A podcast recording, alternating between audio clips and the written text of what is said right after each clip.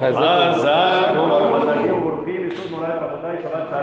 tomamos unos minutitos más, pero en honor a Hanukkah vale la pena con el alel tan precioso que hicimos, Hazakim, Berujim a todos. Preciosa tefilá, demos con nosotros al Hajam. ¿Qué nos tienes que decir el día de hoy? Cuéntanos. Estoy muy contento de estar aquí con todos ustedes. Saben que se les quiere y aprecia mucho. Gracias, Hajam, por siempre invitarme.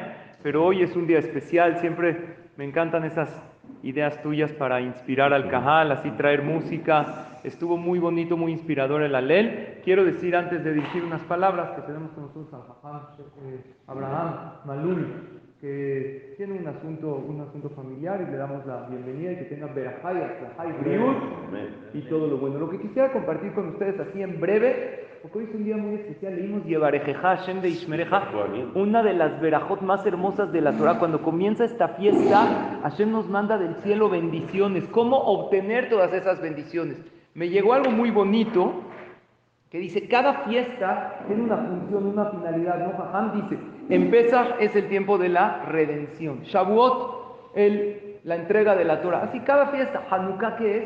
Dice en la tefilá muy claro, de Kabaúche Monah y Hanukkah. A mí me en estos ocho días de Hanukkah, Lehodot Uleale. Agradecer y alabar a Kadosh Baruj Y dice así, vean qué bonito, en corto, pero unas palabras que creo que tienen mucho contenido para que cambie nuestra fiesta de Hanukkah y para que seamos merecedores de todas esas bendiciones y milagros.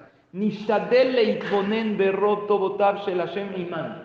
En estos días esforcémonos para pensar tantas bondades que Hashem nos ha hecho en la vida. Y creo, Jajam, que no hay que esforzarse mucho. Hay que nada más ver a nuestro alrededor.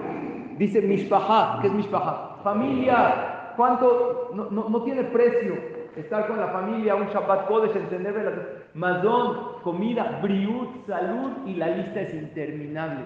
Velehodotlo, alcohol hasadab. La finalidad del Yehudí en Hanukkah, claro, prender las velas, hacer todas las alajos, pero principalmente que haya mucha alegría, agradecimiento en el corazón del Yehudí y eso Bedrat Hashem nos va a traer muchos milagros y bendiciones, querido Pues y creo que está ligada el agradecimiento a la alabanza, porque eh, cuando la persona alaba a, una, a otra persona, en este caso también al Kadosh Baruch principalmente, le agradeces también. Entonces, cuando decimos Bealel Beodá, que es la frase que decimos en, el análisis que agregamos en la Amidad, están ligadas las dos cosas. Cuando la persona quiere agradecer, que lo haga alabando, ya sea a las personas que tienes a tu alrededor, como bien menciona el Hajam en este caso, a Kadosh Barujú, por todo lo que te manda. Que Besrat Hashem esa sea la esencia este año de nuestra fiesta de Hanukkah. Shabbat Shalom para todos. Shabbat Shalom, Hanukkah.